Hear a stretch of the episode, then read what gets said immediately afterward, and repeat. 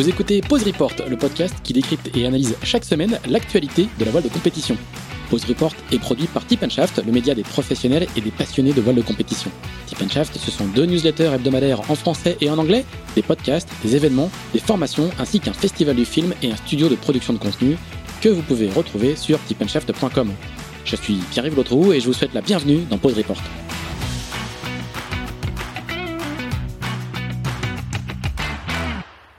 Bonjour à tous, bonjour à tous et bienvenue dans ce 36e épisode de Pause Report, le podcast hebdomadaire de Tip Shaft qui explique, décortique, décrypte, analyse l'actualité de la voile de compétition sous toutes ses coutures en compagnie des meilleurs experts.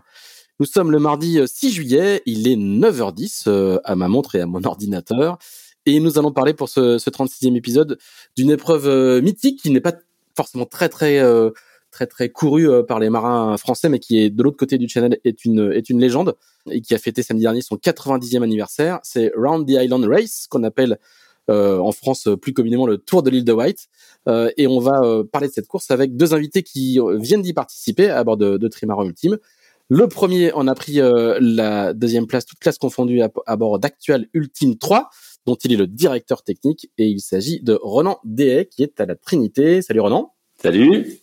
Et le second, c'est classé troisième à bord d'Idexport, mené par Francis Joyon, et c'est Bernard Stam qui lui est à Plouvien. Salut Bernard. Salut. Et à Levallois-Perret, nous avons toujours le rédacteur en chef de Tip Shaft, Axel Capron, bah, qui va nous faire un, un rapide résumé de cette, euh, cette 90e édition. C'est à toi Axel. Oui, bonjour à tous. Euh, effectivement, euh, le, le, Tour de l'île de White est une course qui est organisée tous les ans par le Highland Sailing Club depuis 1931. Euh, c'est vraiment une véritable institution euh, de l'autre côté du Channel, avec un parcours de 50 000 qui s'élance de cause donc pour faire le tour de l'île d'ouest en est. Chaque année, plus de 1000 bateaux se pressent au départ, ce qui en fait, si je me trompe pas, la plus grande course du monde en, en termes de bateaux participants. Pour la 90e édition qui a eu lieu samedi, ils étaient 1169 sur la ligne de départ et 957 ont franchi la ligne d'arrivée. Le premier à la coupée a été le mode 70 Powerplay de Peter Cunningham, qui est autre que l'ancien paprec recyclage de Jean-Pierre Dick. Euh, il a couru en 4 heures 11 minutes et 1 seconde, assez loin du record absolu euh, qui est détenu d'ailleurs par ce même bateau euh, qui s'appelait alors Concise 10 et qui était de 2 heures 22 minutes et 23 secondes. Pour cette édition de samedi, le podium a été complété par Actual Ultime 3, comme on l'a dit, qui est arrivé 16 minutes après le vainqueur, et Idexport 25 minutes après le premier. Euh, la Gold Roman Ball, qui récompense le vainqueur en temps compensé en IRC, a été remportée pour la deuxième fois consécutive par un bateau qui s'appelle Iaior, je crois que ça se prononce comme ça. C'est un Alacrity 18, un 18 pieds, skippé par euh, Joe Richards, qui est un marin de, de cause, un local. Voilà pour cette 90e édition. Comme quoi, c'est pas la peine de, de venir avec des moyens euh, démesurés pour gagner le, pour gagner cette course. Je crois, euh, Axel, pour être précis, je crois que la plus grande course du monde, dans mes souvenirs, je crois que c'est la Barcolana en Italie. Alors ouais, il doit y avoir un match. Il, doit, être encore euh, avec encore plus de concurrents au départ. Messieurs, est-ce que vous pouvez nous, expliquer comment comment une course comme celle-là, qui est qui même si elle est une véritable institution hein, en Grande-Bretagne, comment est-ce qu'une course comme ça arrive sur le calendrier et au programme de bateaux comme les vôtres qui sont euh, qui sont quand même euh, euh, faits d'abord et avant tout pour des, des, des longues chevauchées au large. Qu'est-ce qui fait que que vos skippers et vos sponsors respectifs apprécient de, de, de, la mettre au, au calendrier? On, on, commence avec toi, Ronan?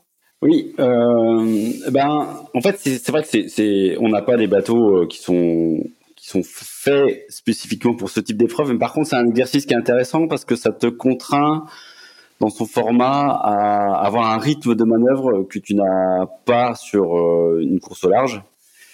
Euh, tu vois l'enchaînement de virements euh, qu'impose la sortie du Solent euh, comme on a pu avoir cette année, les, les empannages que tu essayes de caler pour rester au plus près des pointes après Sainte-Catherine, comme a pu faire IDEC par rapport à nous ça, c'est un, rythme de manœuvre qu'on n'a pas au large et qui euh, t'amène à avoir plus de fluidité quand euh, tu te retrouves au large. Et du coup, euh, pour ça, c'est intéressant dans ta connaissance du bateau et puis des choses qui peuvent arriver quand tu te précipites. Et enfin, c'est assez riche et il y a un côté quand même participer à un événement où la ligne de départ est très impressionnante. Alors heureusement pour nous, euh, ils nous avaient mis sur le côté pour qu'on qu'on se retrouve pas au milieu de la foule. puisqu'on était un peu, il y avait une ligne spécifique pour les trois gros bateaux, euh, Deck, Powerplay et nous, et, on était bien contents parce que au milieu de la masse, tu, tu te fais peur quand même. Hein. Sinon, c'est une seule ligne de départ pour tout le monde, à, l'exception des ultimes? Avec euh, des départs euh, séquencés, c'est-à-dire que tu as une succession de départs toutes les 10 minutes. Nous, on était le deuxième départ, les multicoques. Euh, il y avait les grosses unités qui étaient parties avant, et, et après, euh, tu as, as, une succession de départs euh, toutes les 10 minutes. D'accord. Bernard, toi, qu'est-ce qui, qu'est-ce qui, qu'est-ce qui vous pousse à mettre, à mettre cette course-là au programme? Alors, euh, bah, déjà, je pense que c'est les mêmes raisons que, que ce que disait Ronan. Et après, euh, je pense qu'ils ont, ils avaient besoin de naviguer, quoi. Et, les bateaux sont restés un peu arrêtés. Euh, je crois qu'il IDEC avait un, un programme un peu différent euh, sur euh, peut-être la route de la découverte ou des ou des navigations différentes qui ont été annulées et euh, à cause du Covid et ben à un moment donné il faut que marins et bateaux euh, recommencent à bouger quoi parce que c'est pas fait pour être arrêté quoi mmh. voilà et puis après ben c'est sûr que que l'exercice du tour de l'île de White il est il est intéressant ben, pour les raisons que que disait Roland hein, c'est c'est euh, c'est un parcours qui nous oblige à manœuvrer et et, euh, et qui qu'on trouve pas forcément dans les autres navigations qu'on fait d'habitude. Et, du coup, euh, comment ça se passe en matière de logistique euh, des, quand il y a un, millier de bateaux dans le Solent Il doit pas y avoir une seule place dispo au ponton pour les ultimes. Donc vous arrivez, euh, vous faites le convoyage, vous passez la ligne de départ, vous passez la ligne d'arrivée et vous repartez en convoyage. C'est comme ça que ça se passe? Alors pour nous, on s'est arrêté, euh, on s'est arrêté, on est arrivé le, hum, enfin le, un peu avant minuit la veille, quoi. C'est-à-dire mhm. qu'on s'est mis à une bouée et euh, et du coup, euh, bah, le matin, on a laissé des choses dans le dans dans une petite annexe qu'on a accrochée à la bouée, quand qu'on est revenu chercher juste après la course, après après avoir franchi la ligne. D'accord, vous avez pas mis le pied à terre, quoi. Euh, non, et de toute façon, je pense qu'on pouvait pas mettre le pied à terre justement à cause du Covid, ou alors il y avait euh, des restrictions euh, où il fallait des tests, ou enfin je sais pas trop. Donc on a, on s'est, on n'a pas fait ça. D'accord. c'était très compliqué hein, d'aller à terre. Hein. C'était, c'était presque pas envisageable, en tout cas trop lourd pour que le, pour euh, gérer ça avant le départ de course. Mm, mm. Donc même pas question d'une d'une petite bière euh, avant le avant le départ. Est-ce que vous pouvez nous, nous dire un petit peu qui vous aviez à bord euh, respectivement? Ronan Du coup, de mon côté, on avait euh, euh, Anthony Marchand, Hugo Carasquette, qui, qui, est bien connu dans le milieu. spécialiste des pilotes. Parce que c'est un bon marin et qui est très spécialiste de l'électronique et dont les pilotes. De l'équipe, il y avait Jacques Delcroix qui est au bureau d'études. Mmh. On avait aussi quelqu'un assez connu, euh, c'est Jean-Baptiste Levaillant, euh, qui nous a apporté toute son expérience et toutes ses histoires à bord. Oui, c'est plutôt un voilier. Oui, et, euh, et, quand Jean-Baptiste monte à bord, tu vas plus vite, hein, donc euh, ça c'est quand même super. on avait. Pour, ceux qui connaissent pas bien, c'est une, c'est une, c'est une légende du multicoque et des équipes et des équipages de multicoque depuis. oui. Trois ou quatre décennies. que j'oublie personne. J'ai dit tac tac tac en Mediaban, on avait euh, Thomas Derigno, mhm. euh, qui, remplaçait euh, Ronan Gladu, habituellement notre Mediaman.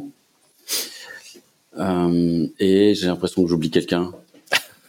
c'est dommage. On revenir dessus. Vous étiez combien? On était 6. Bah, je crois que tu t'es oublié toi, en fait. Ah, et puis moi.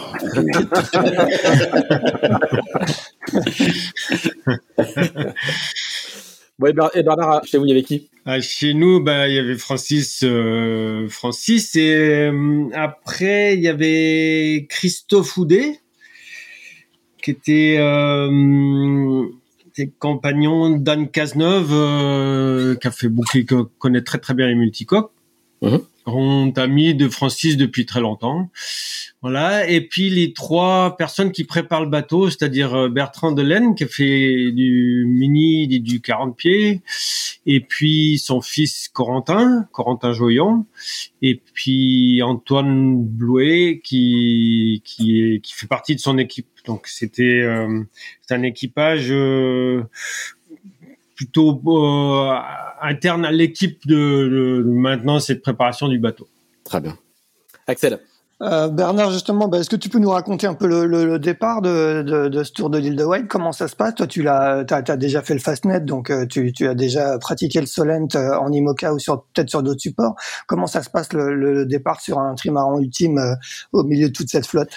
Eh ben, bah pour nous, ça s'est pas très bien passé parce qu'on a, on s'est laissé prendre, on s'est laissé prendre par le courant. Euh, je dirais assez assez longtemps avant le départ, quoi, dans les deux trois minutes, mais on n'a pas réussi à, à, relancer le bateau. Il y avait beaucoup de courant, pas beaucoup de vent.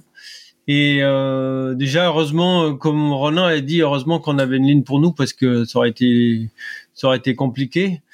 Et, euh, et du coup, euh, on a franchi la ligne avant le départ euh, bêtement avec le courant, quoi, simplement, parce qu'on pouvait, on n'avait pas d'air euh, euh, avec les voiles, donc euh, on a dérivé sur la ligne, puis passé la ligne, puis on a essayé de relancer.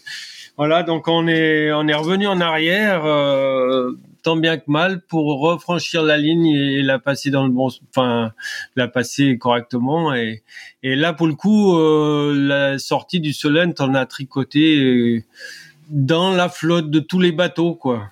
Voilà, c'était, on n'avait pas, on n'avait pas un peu d'avance comme comme avait pu, comme avait euh, le mode surtout et puis ben actuel aussi, quoi. Ouais, ça, ça, doit être chaud quand même de, de tricoter avec un trimaran ultime euh, sur le Solène qui est quand même pas, pas très large. Ouais, ouais, ouais, c'est pas évident parce que c'est c'est des bateaux qui virent pas bien quoi. Hein, c'est euh, donc comme comme ils sont plutôt carrés que que que étroit et long. Euh, quand on tourne, euh, faut hum, faut pas se rater quoi, parce que c'est euh, il y a pas mal de bateaux autour et voilà, et c'est il faut bien anticiper les les choses, bien regarder les bateaux qui sont prioritaires et et pas se retrouver dans des situations qui sont des situations d'urgence où faut manœuvrer en catastrophe parce qu'on est surpris quoi. Parce que ça pour le coup les manœuvres elles sont pas elles sont forcément euh, pas maîtrisées quoi. Voilà donc euh, bon ça s'est plutôt bien passé mais bon c'était pas c'était pas le départ qu'on voulait prendre quoi. Voilà. Et, vous Renan bah, nous en fait c'est il s'est passé euh quelque chose qui explique aussi bien euh, ce qui arrive à IDEX, c'est que vraiment, au moment où on coupe le moteur, où on est euh, quand même assez mobile avant de, de passer la ligne, donc là c'était à, à 5 minutes qu'il fallait couper le moteur, 5 minutes du départ, le vent s'est arrêté. Alors qu'il reste, il y avait un petit flux juste avant, il y avait un petit flux qui était, qui nous permettait d'être euh, manœuvrant, et le vent s'arrête, et du coup, euh, ça a défini la position, euh, le temps qu'on avait entre le moment où on coupe le moteur et le moment où on va passer la ligne c'était euh, le courant qui nous a tous fait passer la ligne euh, entre ce moment où on a coupé le moteur et le moment où euh, il y a eu le go, quoi. Et nous, on a eu la chance, honnêtement, c'est c'est un petit coup de chance, hein, parce qu'on a eu la chance d'avoir la bonne distance pour pas pour pas voler le départ. Mais on a passé la ligne, on était complètement en travers, non manœuvrant et bien incapable de faire quoi que ce soit au moment où, il y a le, start. Heureusement, après, euh, un petit flux est revenu et puis on a pu commencer à naviguer. Et effectivement, ça nous a permis, nous, de, sur le, premier bord qui était quand même euh, quasi, euh, il y avait un, un, bord très favorable, euh, il nous a permis de redoubler la première flotte et on a pu commencer à faire les virements après, après avoir doublé la première flotte de celle qui était partie dix minutes avant nous, quoi. Du coup, est-ce que quand on est devant, justement, on a, on a le temps de regarder un petit peu derrière et profiter du, du spectacle? Ça va être quand même assez impressionnant d'avoir euh, plus, plus de 1000 bateaux derrière soi. Non, avec ces bateaux-là, avec ces bateaux-là, t'es es, juste concentré sur euh, ne pas rater ton virement, qui va, sinon ça veut dire que tu pars en marche arrière et, euh, et tu, tu, tu sais pas exactement comment tu vas te sortir de ton truc. Euh, le Solent, c'est pas large. Hein. Le, le, moment où on, en sortie de Solent, euh, euh, tu, temps entre tes deux virements euh, court et, et euh, tu prépares bien ton virement pour que ça se passe pas bien. Honnêtement, je ne crois pas avoir sauté une fois un regard derrière une fois qu'on était parti. et pour nous, on était dedans, du coup, c'était facile à regarder. Et vous avez finalement réussi à vous extraire à, quel moment un petit peu de, la flotte du coup? Pour nous, euh, bah, on a fait toute la sortie, on a passé les Needles, c'est avec les rochers qui sont euh, sur la sur la pointe ouest de l'île de White. Euh, il restait, je pense, une dizaine de bateaux devant nous, mis à part le mode actuel donc en fait, on a même dans l'endroit le plus étroit entre le banc et puis les needles, là, euh, entre le banc de sable et les needles, là, on, a, on était encore dans pas mal de bateaux. Donc euh, euh c'était ouais, c'était concentré jusqu'à jusqu'au bord euh, où on retournait à l'ouest, ouais. Non, à l'est, pardon. Bon, vous avez vécu un vrai tour de l'île de White inside, donc. ouais. Ouais, c'était joli, hein, ceci dit. On, se dit, euh, en, sortie de semaine, là, le banc dont, parle Bernard, là, il, présente sur la carte des, des petits couloirs qui sont assez tentants en disant que tu, tu vas peut-être t'extraire euh, de, de, de, ce côté très étroit euh, en, en, passant par le couloir. Mais en fait, tous ceux qui l'ont tenté récemment, là, ils se sont échoués. C'est-à-dire que c'est des bancs de sable et a priori, les couloirs qui sont sur les cartes sont... Ils ont bougé depuis, quoi ouais, sont plus, très à jour et, et du coup on n'a pas osé euh, on n'a pas osé passer dedans et, et, et, limiter le nombre de virements en faisant ça quoi. Ouais, il faut pas tenter le diable. Sur une course comme ça, il y a, y a un, gros gros travail de préparation de, de navigation? Euh, non, pas tellement. Euh, tu, tu, tu, cherches à juste à essayer de d'avoir une lecture météo mais on est contraint. C'est quand même un parcours très contraint, euh, donc tu, optionnes pas. Nous, euh, sur ces bateaux, euh, la stratégie c'est de limiter les manœuvres, puisqu'on perd beaucoup. Les, virements sur le, bateau qu'on a aujourd'hui coûtent très très cher. Ils, ils virent pas très bien. Donc très souvent, tu pars en marche arrière. du coup, ta stratégie c'est la bonne voile et limiter les manœuvres. Bernard, c'était la même chose sur sur decks Ouais, pour pour nous c'était pareil, hein, parce que c'est euh, en fait un parcours qui qui qui t'oblige quoi. C'est-à-dire que après c'est quand même bien, enfin la préparation, je dirais, c'est quand même essayer de comprendre la météo pour euh, pour réussir à anticiper, euh, ne serait-ce que les manœuvres, sans parler de stratégie quoi. Toi, je veux dire, c'est c'est se dire quelle voile tu dois pas te retrouver à devoir changer de voile en catastrophe, c'est toujours euh, toujours un peu la même chose quoi. Et et bien préparer est-ce que enfin dans dans la tête de, de tout l'équipage euh, savoir ce qu'on ce qu'on va devoir faire quoi hein, c'est à quel moment changer de voile euh, puis quel genre de tu vois c'est pas pareil quand tu sais que tu vas enchaîner 15 virements de bord que si tu es sur un board reaching quoi. Toi c'est c'est surtout ça quoi on va, on va juste rappeler hein, que le euh, l'île de White euh, est, est, collée à la côte et que le Solent, c'est le bras de mer qui sépare le, qui entoure l'île et qui sépare l'île du continent. Donc euh, c'est aussi, c'est pour ça qu'on parle de, de, navigation très contrainte. Il y a du courant, des bancs de sable à, à plusieurs endroits. C'est pas juste un tour de, un tour d'une île très très simple comme on pourrait le comme on pourrait le penser ou comme je sais pas comme le tour de l'île de Groix ici ou le tour de Belle-Île qui sont beaucoup plus euh, euh, simples en termes de, contraintes. Du coup, vous avez quoi comme condition? Est-ce que vous avez fait beaucoup de changements de voile justement ou vous avez tout fait sous sous Comment ça s'est passé? Non, non, nous on a en fait on est euh, alors les conditions c'était plutôt des conditions clémentes. Hein, c'était du vent. on est parti dans, dans, dans du comme comme euh, on disait, euh, avec un départ euh, avec zéro nœud de vent, quoi, hein, pas de vent du tout. Et puis après, le vent est monté un petit peu et, et on a eu, on a eu, je sais pas, jusqu'à 15 nœuds de vent peut-être, quoi. Je, quelque chose comme ça, quoi. C'est-à-dire qu'on est, on était euh, sous J1, donc le, génois euh, pour les bords près, et on est passé sous Genaker quand on est quand on a commencé à faire du avec des angles plus ouverts et, du portant à tirer tirer des bords de portant quoi. Ouais, pour nous, on s'est infligé une manœuvre de plus, c'est-à-dire que comme le bateau euh, vire pas très bien, on est parti sous, sous petit J1 Et au moment du resserrement du Solent, euh, tu as, un effet qui accélère le courant, ce qui, ce qui avait comme effet d'accélérer le vent, mhm. puisqu'il s'ajoutait.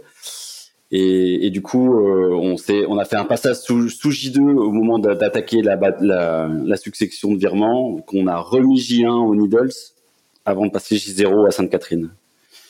Donc on s'est fait une petite manœuvre de plus, euh, mais qui, qui, passe assez bien euh, dans un virement. D'accord. Et, et est-ce, est que, est-ce que du coup, euh, quand sur, des, des, formats de course comme ça, est-ce que 6 c'est suffisant? Ou est-ce qu'on est vraiment, ça reste des manœuvres qui, qui vous obligent à être un peu en mode commando à 6 ah, pour l'équipage, c'est usant. Hein. Moi, j'avais la chance d'être barreur. Honnêtement, ça allait.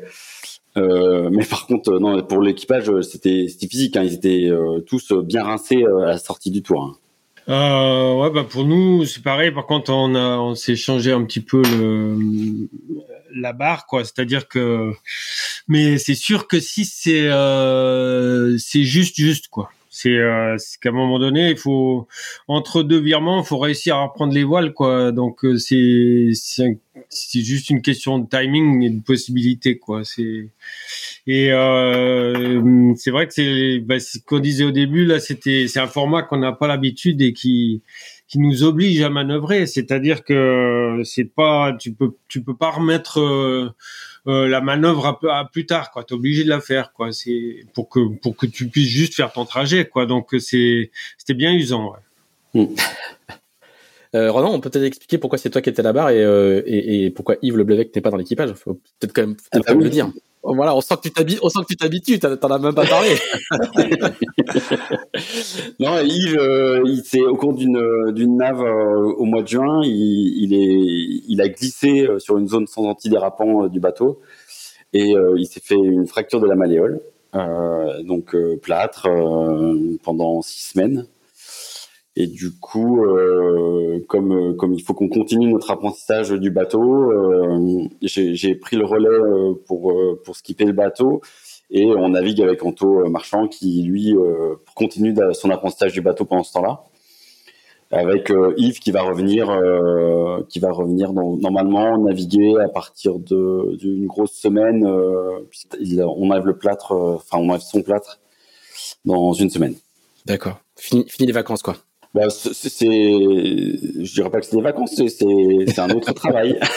non, mais c'est, vrai que je, je, je pour, pour, moi, honnêtement, c'est d'abord c'est, c'est euh, une grande marque de confiance de la part de Yves de, de me confier la barre du bateau euh, pendant son sa convalescence et, et, et je le remercie pour ça. Euh, tous les jours on navigue et, et c'est, c'est un bateau. Je, je, je ne peux pas. Euh, c'est difficile de décrire la chance qu'on a quand on peut barrer ces bateaux-là. C'est des bateaux magiques euh, physiquement. Euh, ça donne des sensations qui sont incroyables, incroyables.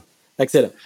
Oui, pour, on va revenir là-dessus, euh, Renan, juste après, mais juste pour finir sur le tour de l'île de White, euh, en, dehors du Solène dont, on a beaucoup parlé, quels sont un peu les autres pièges de, ce parcours euh, quelle, est un peu la stratégie C'est plutôt on rase plutôt les, cailloux, on prend un peu le large. Qu'est-ce que quelle stratégie on suit et quels sont les points clés du parcours, Bernard? Eh ben, il y, a, y, a, beaucoup de courants dans le Solène, c'est-à-dire que comme comme le, y a, le, le, bras de mer est, est, assez étroit et il y a des marées dans la en Manche, quoi, ça, ça, génère pas mal de courants et et du coup il y a il y a beaucoup de beaucoup, une grande partie de la stratégie, elle est, elle est dépendante de, de, de ces courants-là, du sens du, du courant.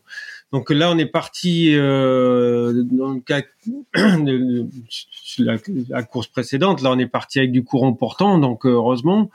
Et euh, et puis après, ben le suivant suivant le suivant le sens du courant, on va plutôt s'abriter à terre ou euh, on va plutôt chercher les veines de courant euh, plus, plus fort, un peu plus au large. Voilà, et, et, c'est ça qui, à mon avis, détermine une grande partie de la stratégie. Plus, euh, il y a aussi un peu les, les, les, effets de côte au niveau du vent, les, les effets thermiques et, et, et, tout ça. Par contre, quand le, quand le ciel est, est plombé, où il y y où il y a moins de possibilités de thermique, quel courant important. Quoi. Ouais, ouais. Là, sur ce, sur euh, sur cette édition, vous étiez trois grands trimarans avec le mode 70 Powerplay. Euh, où s'est joué la victoire? C'est lui qui, qui l'emporte pour, euh, je disais, 16 minutes d'avance sur sur Actual. ça s'est joué où la, la, victoire sur sur cette édition, Ronan? Ouais, ça n'a pas été compliqué. Hein. Il a été plus rapide sur tous les bords et dans les manœuvres, il nous a pris des longueurs à chaque manœuvre. Donc, il n'y a pas eu match. Non, c'est un, c'est format. Euh, c'est des conditions où euh, où le mode va plus vite. Euh, c'est ces conditions de temps assez clément et la manœuvrabilité du mode est incomparable par rapport à nous. Quoi. C'est c'est un bateau qui, qui là, lui, sur le bord de reaching entre Needles et Sainte-Catherine, il y avait des fois, ils étaient sur une coque. Nous, c'était pas du tout le cas. On, on était loin de lever, de lever une coque.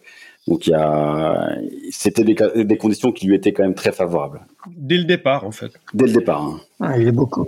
Il n'y a, a, pas eu match. Et après, entre entre nous et IDEC, euh, le, le, le fait que le vent soit effondré, qu'ils aient volé, euh, qu'ils aient volé le départ, obligé de faire demi-tour, tout ça, ça a créé un écart entre nous qui fait qu'on on, on était euh, déjà trop loin pour qu'il qu globalement il puisse revenir euh, à, à proximité après, c'est un, une course à temps compensé. Hein. Ouais, bien sûr. On avait, on avait un rating, euh, du coup, euh, IDEC finit en temps compensé devant nous. Ah d'accord. Ah oui. C'est euh, c'est la magie du temps compensé. on est 12e, 13e et IDEC est 12e en temps compensé. Et vous faites tous tordre par un 18 pieds quoi. Ouais. Ceci dit, nous on a on a réussi à, revoir un peu actuel sur le avant la, la, pointe est de, de l'île de White et on a essayé de faire des bords pour faire euh, un peu un peu mine de d'attaquer un peu le sujet quoi. Mais c'est sûr qu'on est c'est sûr qu'on était trop loin pour pour faire quoi que ce soit quoi. Alors du coup c'est quoi le c'est quoi la suite du programme euh, pour euh, pour vos deux vos deux équipes respectives? Eh ben on va se retrouver de nouveau sur sur Kovzinar on va, les deux bateaux, en tout cas, euh, nous au programme, on n'a pas eu d'incident technique qui nous empêche d'y aller.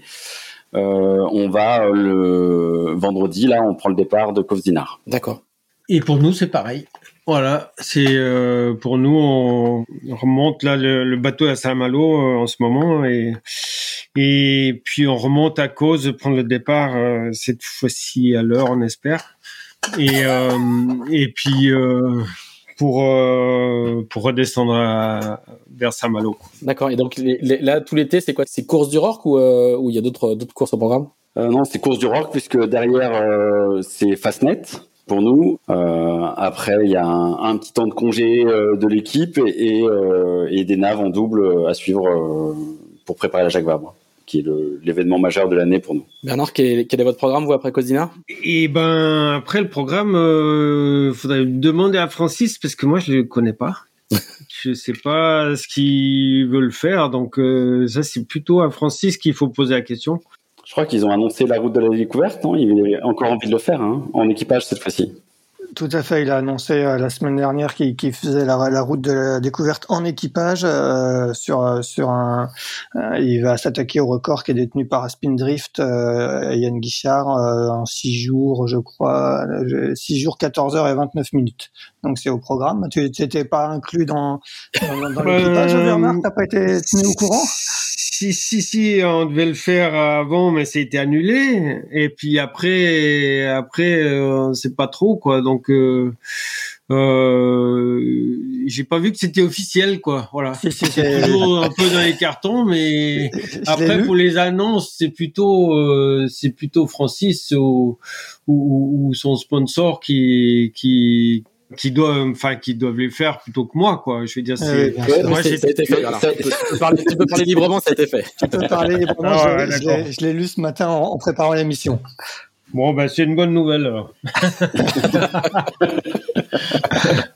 Euh, Axel. Ouais, je, du coup, bah, on va parler de, de, de, cette route de la découverte. Hein. C'est euh, donc euh, vous serez a priori toujours en équipage assez réduit sur sur Idexport, euh, alors que Spindrift était sur, je crois qu'il y avait quasiment double d'équipiers sur un bateau plus grand. C'est c'est un gros challenge de, de descendre sous la semaine sur ce sur ce parcours, Bernard? Ah ben, ben oui, parce que le, bah, les vitesses sont élevées. Hein. C'est, euh, je sais plus quelle vitesse moyenne il a fait, mais c'est pas loin de 39, un truc comme 29 ou donc en fait ça fait sur euh, sur euh, sur un parcours comme ça, faut faut pas chômer quoi. Ouais, c'est c'est pas mal de, c'est un peu comme comme euh, la route du Rhum, quoi. Hein. Je veux dire, c'est c'est c'est court et et par contre, il y a il y a pas mal normalement pas mal de portants, quoi. Je veux dire, c'est euh, mais il peut y avoir euh, il peut y avoir des des comment dire des ah comment dire ça des, des transitions c'est pas vraiment la super ouais ouais ouais c'est pas vraiment la super période pour faire ça quoi donc voilà ouais.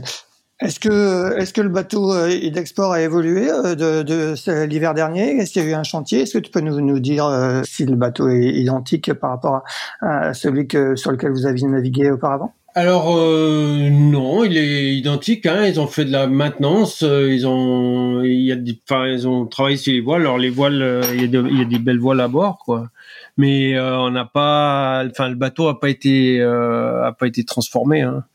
Il est il est tel que tel qu'il était quand ils ont fait l'Asian Tour, là, c'est-à-dire quand ils sont partis en, Asie euh, faire le, leur, leur série de records et, et quasi comme il était euh, quand on a fait le Jules Verne, quoi. Et vous, Renan, comment euh, comment se passe la prise en main maintenant? Ça fait euh, trois mois que, que quasiment que, que, vous avez mis à l'eau euh, Ultime 3. Euh, quelles sont un peu les priorités quand on prend en main un nouveau bateau comme ça et comment ça se passe au bout de trois mois? Les axes, c'est de, déjà de, de voir les, les différences que, qui de comportement entre l'ancien bateau et celui-là. Euh, la, plus grosse différence, c'est qu'il y a des moments où on vole, euh, ce, qui, ce qui est assez fondamental. En fait, ce qu'on se rend compte euh, et qui est assez euh, rassurant, c'est que même s'il y, a un, y a un mode de fonctionnement euh, radicalement différent, ça a quand même du sens. Tout a du sens. Euh, ça reste des, équilibres euh, en jeu. D'habitude, on, joue un équilibre de gîte avec en fonction de, la puissance dans tes voiles et tu te concentres sur ces sur un certain niveau de gîte que tu acceptes. Là, euh, là c'est autre chose. C'est une assiette en vol que tu dois régler, mais les, paramètres sur lesquels tu peux jouer ont vite du sens et ça a finalement pas été si compliqué de, comprendre la mécanique. Maintenant, euh, de, dire qu'on sait faire aller vite le bateau euh, tout le temps, c'est pas encore le cas. Mais, mais on a les clés pour, pour y arriver. En tout cas, ça nous semble, ça semble carrément possible de, d'exploiter cette, euh, cette machine euh, avec, euh, avec notre compréhension actuelle. Est-ce qu'il y a eu une, transition de la part de, de l'équipe de, de, François? Comment ça s'est passé, le passage de témoin du, du bateau? Ah ouais, c'est, ça ne pouvait pas être plus confortable. Euh, que ce soit sur euh, la transmission technique, les données, les infos, l'historique de, de, ce qu'ils ont fait sur le bateau il y a, de la part de Merconcept et de l'équipe de Merconcept un, attachement au bateau. Euh, ils ont eu une histoire qui était belle avec ce bateau. Et, du coup, ils veulent. Euh, il y a une vraie volonté de que, le bateau ait encore une, belle continuité, une belle vie. Et du coup, euh, vraiment, il n'y a pas une fois où on n'a pas l'information dont on a besoin quand on se pose une question. Et, quant à l'utilisation du bateau, c'est pareil. Euh, si, si, François est venu naviguer avec nous et il n'y a aucune retenue de sa part sur euh, sur nous donner trucs et astuces pour exploiter au mieux la machine. En fait, ils sont suffisamment confiants sur ce qu'ils sont en train de faire aujourd'hui sur leur nouveau bateau pour euh, se dire que c'est pas on n'est pas ils ont pas besoin de nous brider quant à l'utilisation de leur ancien bateau. Sinon, euh, il, enfin, sinon il fallait pas investir autant d'argent sur un nouveau bateau. Et, et euh, ils, ont, ils ont même plutôt la stratégie de se dire que, comme ils connaissent très bien le, le bateau qu'on a, euh, si on sait l'exploiter comme eux le faisaient, ça leur fera une excellente base de comparaison. Donc euh, c'est un peu l'idée de dire euh, si on peut utiliser le bateau comme eux l'utilisaient, eh ben, ils sauront après euh, caler leur, leur nouveau bateau par rapport à ça. T'as as le sentiment qu'il va vous falloir combien de temps pour exploiter le, la, la, machine à, à 100% Le temps d'apprentissage quand on on arrive sur un bateau sur, sur celui-là, il est, il est, il est de, dans ton esprit de combien de temps? Moi, je pense que qu'il faut attendre Jacques Vabre et retour Jacques Vabre pour commencer à, à avoir vraiment le, les, les clés du bateau. Et je ne me dis pas que on, le potentiel sera maîtrisé au départ de Jacques Vabre. Hum. Non, bien sûr, il faut, une, il faut des conditions de course. Euh, il faut des conditions longues. Euh, il faut et en plus, le, depuis qu'on a mis à l'eau, on a eu assez peu de vent. C'est-à-dire que le, on a eu un mois de juin où on, on a, beaucoup navigué euh, pour, faire beaucoup de, relations publiques, euh, mais c'était des conditions très légères, donc on a, assez peu volé. Et, c'est ce, nouveau mode quand même qu'il faut réussir à bien maîtriser, euh, qui, manque pour l'instant. Et je pense que ça, va être que sur des grandes, des grandes navigations qu'il y a une vraie prise en main du bateau. Donc du coup, on, s'était dit ça depuis le début, c'est-à-dire que la Jaguar est une course de prise en main où, où évidemment ils vont essayer de gagner, mais l'objectif sportif euh, auquel on, on, veut vraiment s'attaquer, c'est la route du Rhum. Mmh. Bernard, tu voulais réagir? Ouais, ouais, il y a quand même des conditions euh, en course qui que tu as du mal à recréer quand tu quand tu fais des navigations de préparation ou d'entraînement quoi. C'est euh, c'est c'est sûr que une course t'apprend beaucoup de choses que que potentiellement tu passes à côté sur la préparation quoi. Rien ne vaut la course quoi. Bah oui parce que ça t'oblige en fait les, les, la course t'oblige. Tu es obligé de partir à une telle date, tu as un parcours qui t'est imposé, tu comme tu veux gagner, tu vas t'obliger à aller dans certaines conditions de navigation euh, et ça, ça amène à, à, découvrir le bateau autrement. Bernard, quand, on navigue sur, euh, euh, un, bateau comme, comme Idexport, hein, qui est en gros pour simplifier, qui est, l'ancien Banque Populaire, ancien Groupama 3, comment est-ce qu'on voit du coup la, concurrence arriver? Alors on parle même pas des, du, team de François Gabard ou, du dernier Banque Populaire, mais comment on voit toute la concurrence euh, monter en gamme du point de vue euh, technique, tandis que vous vous restez sur euh, un bateau qui est un peu plus rustique en termes de gamme technique, on va dire.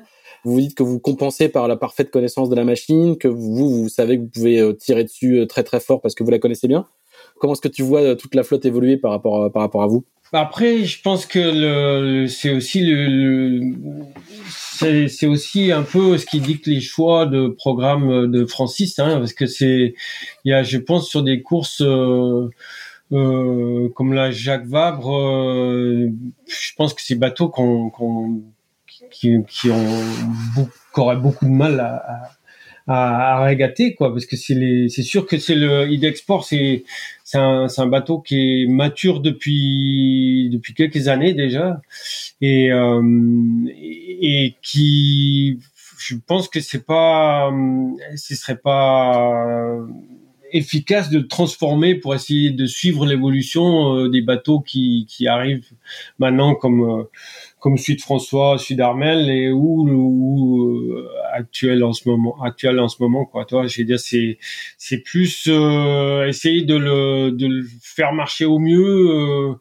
possible et, et et faire des les programmes où, qui permettent encore au bateau de figurer comme il faut. Donc, ce qui est, ce qui est le cas sur la route du Rhum, c'est quand même euh, des bateaux compliqués. C'est pas parce que sur le papier ils vont deux, trois nœuds plus vite que c'est vrai sur le dans la réalité. C'est qu'il y a, il y a c'est quand même des grosses machines qui doivent être menées par par une personne toute seule quoi. Donc qui qui fait que même euh, avec euh, des, un bateau un peu plus ancien euh, c'est possible de, de faire des choses quoi. Excellent Ouais, on, rappelle, tu as raison, Bernard, c'est un bateau qui, qui a 15 ans, hein, qui a été mis à l'eau en, en, 2006. Et qui est triple, qui est triple vainqueur de la Route du Rhum. Triple vainqueur de la Route du Rhum, exactement.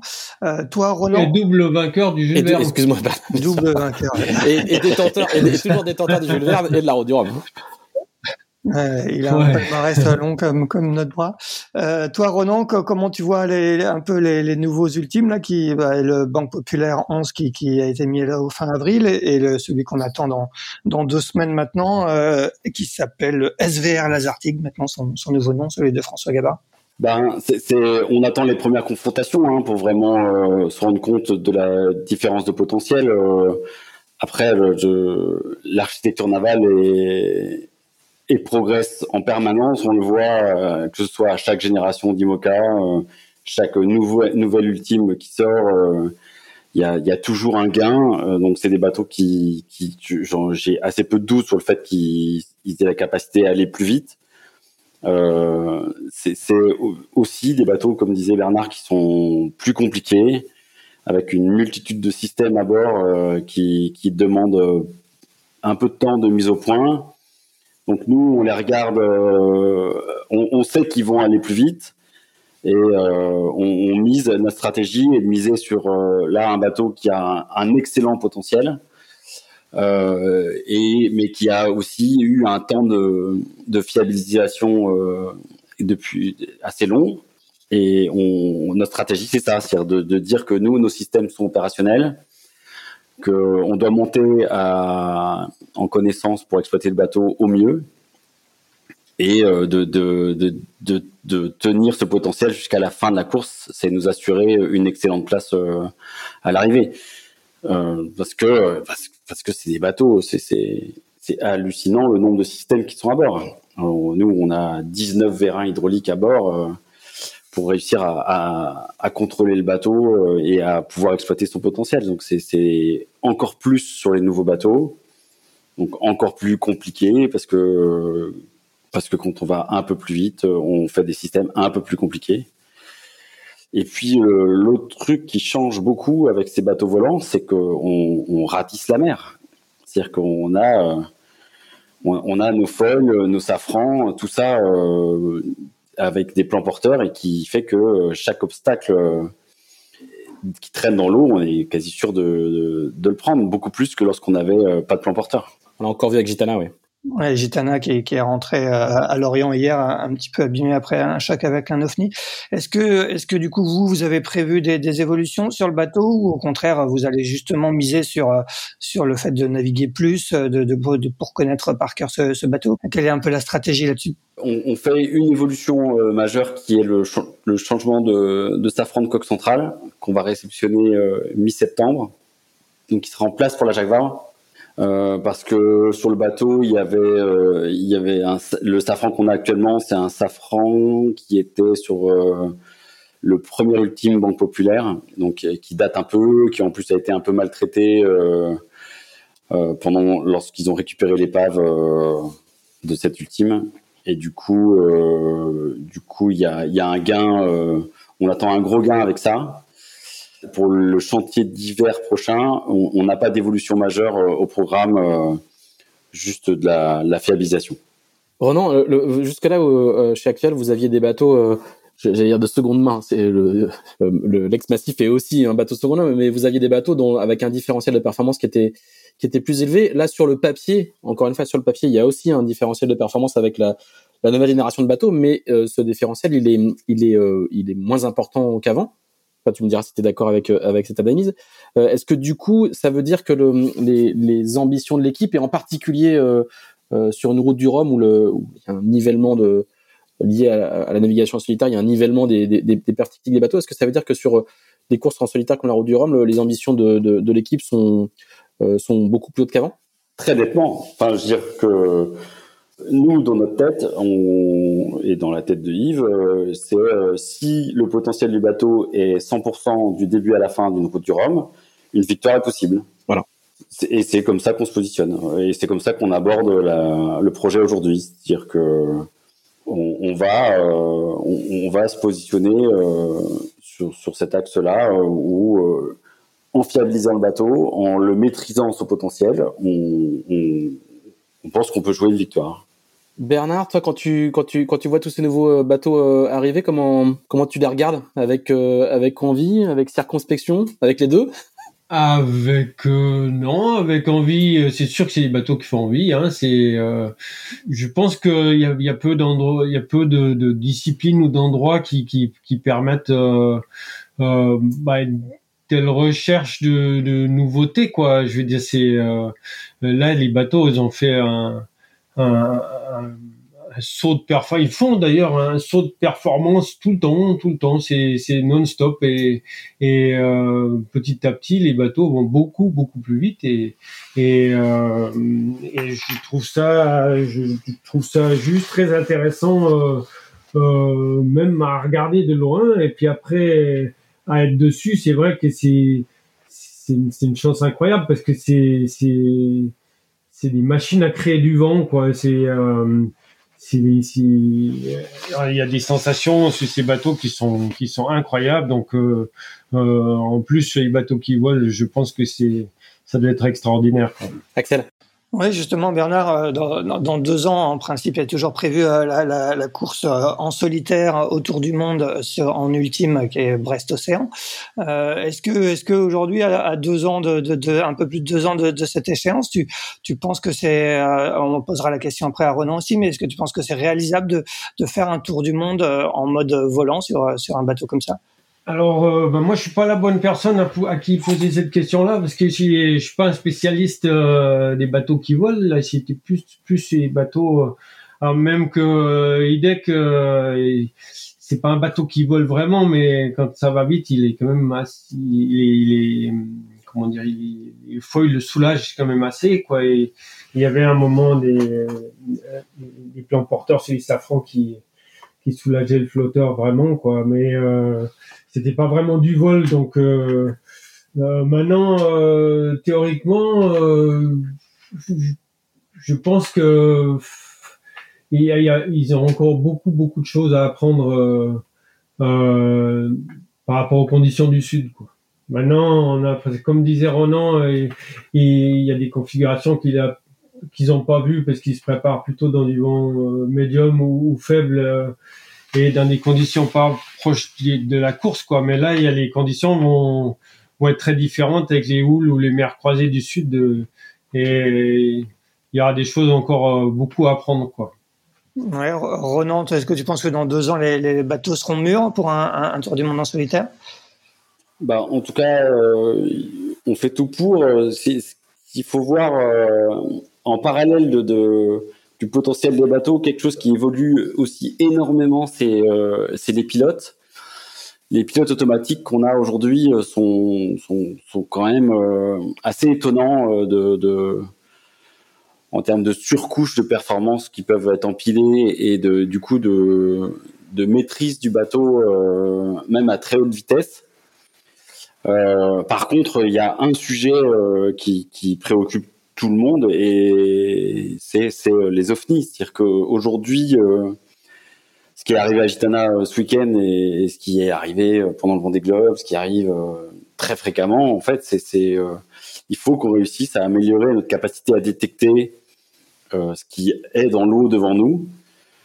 donc nous, on, va installer un, nouveau système en tête de mât pendant l'été, euh, qui est aussi en cours de test chez Sodebo. Euh, on essaie d'échanger avec la classe IMOCA aussi sur le sujet. Euh, c'est un sujet qui préoccupe tout le monde parce qu'on on atteint des vitesses où aujourd'hui on, ne peut pas dimensionner les bateaux à, être capable d'absorber un choc sur un OVNI à 40 nœuds. Sinon, c'est sûr qu'on va pas voler. Euh, et du coup, le, le seule stratégie, c'est de réussir à détecter et de faire réagir le pilote à un obstacle devant le bateau. Donc c'est un gros axe de développement du projet en, ce moment, c'est de, tester des capteurs et, de développer avec euh, notre partenaire Madintech euh, un, module d'évitement qui, sur la base d'un obstacle détecté, va définir une stratégie une trajectoire d'évitement en fonction de ce que le bateau est capable d'accepter euh, comme, euh, comme consigne pour pas non plus mettre le bateau en danger parce que euh, il a abattu alors qu'on était déjà au reaching ou ce type de configuration. D'accord. Et vous en êtes où au niveau de l'avancement de, de, ce système avec Mazintech Alors sur, sur le, module d'évitement, finalement c'est presque le plus facile dans l'histoire, même si c'est très compliqué parce que on a on a déjà euh, fait des premiers tests euh, à l'automne dernier. On va installer la nouvelle version euh, là cet été où, on sait qu'aujourd'hui ça fonctionne. c'est juste que ça va définir ce module d'évitement va nous définir la distance minimale qu'on est capable de acceptable en fonction d'une certaine vitesse de bateau. Et c'est et notre difficulté en fait est de trouver des capteurs qui voient qui voient dans toutes les conditions ou de multiplier les capteurs pour voir dans toutes les conditions. Et sachant qu'on a aujourd'hui euh, pas trouvé euh, un capteur qui voit euh, à la surface et dans les 2-3 mètres d'eau qu'il peut y avoir devant nous. On n'a pas trouvé aujourd'hui même le principe physique qui permettrait de, de faire fonctionner quelque chose. Donc on reste très attentif euh, sur ce. On, a, on est vraiment en veille technique sur ça. D'accord. On, rappelle quand même que, que le bateau, euh, que votre bateau a déjà fait un tour du monde en solitaire en, en mode record avec François fin fin 2017. Bernard, pour toi, en dehors des, des, navigations à, bord d'Export, quel est, quel est ton programme de, de la saison? Tu as d'autres navigations en vue? Eh bien, euh, vais peut-être partir avec euh, Mike Horn, plutôt dans le sud, là, mais c'est pareil, ça, c'est, ça reste encore à, à décider euh, en fonction de bateau et en chantier à Lorient, là, pour l'instant, et, et ça dépend ça dépend un peu de son programme à lui, quoi. Donc euh, c'est pareil, c'est pareil que la route de la découverte, quoi. euh, bah là, je, suis bien content de ces lieux, quoi. Et, euh, et puis, ben déjà, ça, ça va, ça va remplir un peu la fin de l'année, quoi. Est-ce que toi, quand tu, tu, tu, vois une Transat Jacques Vabre euh, partir comme ça va être le cas en, fin de en fin d'année, euh, est-ce que c'est encore des, tu, tu, as encore envie de faire ce genre de course ou, euh, ou quelles sont tes envies aujourd'hui? Ah ben, j'ai toujours envie de faire de la course, c'est sûr, parce que c'est maintenant, maintenant un programme personnel, euh, je suis plus sur un sur un sur un comment dire ça sur un projet qui est un peu atypique euh, euh autour de l'Arctique quoi. Mais mais j'essaye de le monter avec un bateau de course quoi. C'est-à-dire que c'est un peu compliqué parce que là-bas en haut il y a plus d'obstacles justement que que, que ailleurs quoi et on est confronté d'autant plus à, ce qu'expliquait Ronan tout à l'heure là. Et, donc euh, voilà. Et puis c'est ce serait de faire ce projet-là qu'un bateau de course qui peut faire les qui qui peut faire les courses traditionnelles comme la comme la route du Rhum ou la ou la Transat Jacques Vabre ou les autres courses quoi. Ce serait quel genre de, de bateau de course? Bah, Genre, euh, l'idéal, ce serait un 50 pieds multi. D'accord. Ça, ce serait l'idéal. Voilà. Mais bon, ça, pour, pour pouvoir marier les deux projets sur le même bateau, ça pose des complications euh, techniques euh, pas anodines. Donc, euh, voilà. Mais le, bon, le projet est prêt. Et puis, bah, maintenant, il faudra que je, faudra que je me mette en quête d'un partenaire et des sous, quoi. Comme, comme beaucoup de personnes. C'est, c'est engagé, engagé. Je, je... 50 pieds multi euh, dans le Grand Nord, euh, watcha Bah, euh, ouais. ouais. C'est un beau projet, hein, qui est, qui est, pas, comment dire, qui est pas sur un, comment dire, c'est pas, un coup de tête, c'est un projet sur lequel je, travaillais depuis 1990. Voilà, puis euh, en fait un peu de, manière utopique, je pensais que c'était plus intelligent de passer par le nord que par le sud en regardant euh, en regardant une carte, euh, ça c'était lié au, au premier globe, quoi. J'ai dit, mais c'est idiot de passer par là-bas. Et donc, euh, j'avais un peu étudié la chose, euh, même assez profondément, parce qu'on a essayé avec une station météo russe et canadienne, on a essayé de, de déterminer une année à laquelle on pouvait euh, raisonnablement dire que le passage allait s'ouvrir côté Sibérie, quoi. Et puis forcément, on n'y est pas arrivé parce que parce que ça, la glace était beaucoup plus importante que que ce qu'elle est maintenant. Et, et puis, euh, ben en 2000, fin 2013, euh, euh, mon 60 pieds avec lequel je vais continuer à faire mon programme IMOCA, c'est cassé en deux. J'ai ce problème-là dans le golfe de Gascogne. Et, et du coup, ça ça m'y accroche pas dans mon programme. Et par contre, ça m'a permis de ressortir ce, ce projet-là en me disant que, ben, entre temps, ça a malheureusement fondu et que peut-être que là, c'est devenu possible. Quoi. Alors c'est c'est effectivement le cas côté Sibérie, euh, ça s'ouvre beaucoup plus facilement. Et par contre, comme ça fond, euh, vitesse grand V, euh, les glaces qui qui sont transportées s'accumulent plutôt côté canadien et qui bouchent le passage qui était avant ouvert et il y a, des complications différentes. Mais bon, c'est j'aime bien un peu des challenges un peu différents et, voilà. c'est c'est ça qui m'anime pour l'instant, quoi. Alors, si, si vous êtes surpris par, ce genre de, de, projet, pour tous ceux qui nous écoutent, je, vous conseille, je vais faire un petit instant d'autopromo je vous conseille le, les deux épisodes d'Into the Wind qu'on a enregistré avec Bernard où vous verrez que eu égard à son, à son parcours, c'est un projet assez naturel et, et, et, pas si anormal que ça. Euh, je vous conseille euh, vivement d'écouter ces deux épisodes où, où il racontera euh, la vie qu'il a menée jusque-là.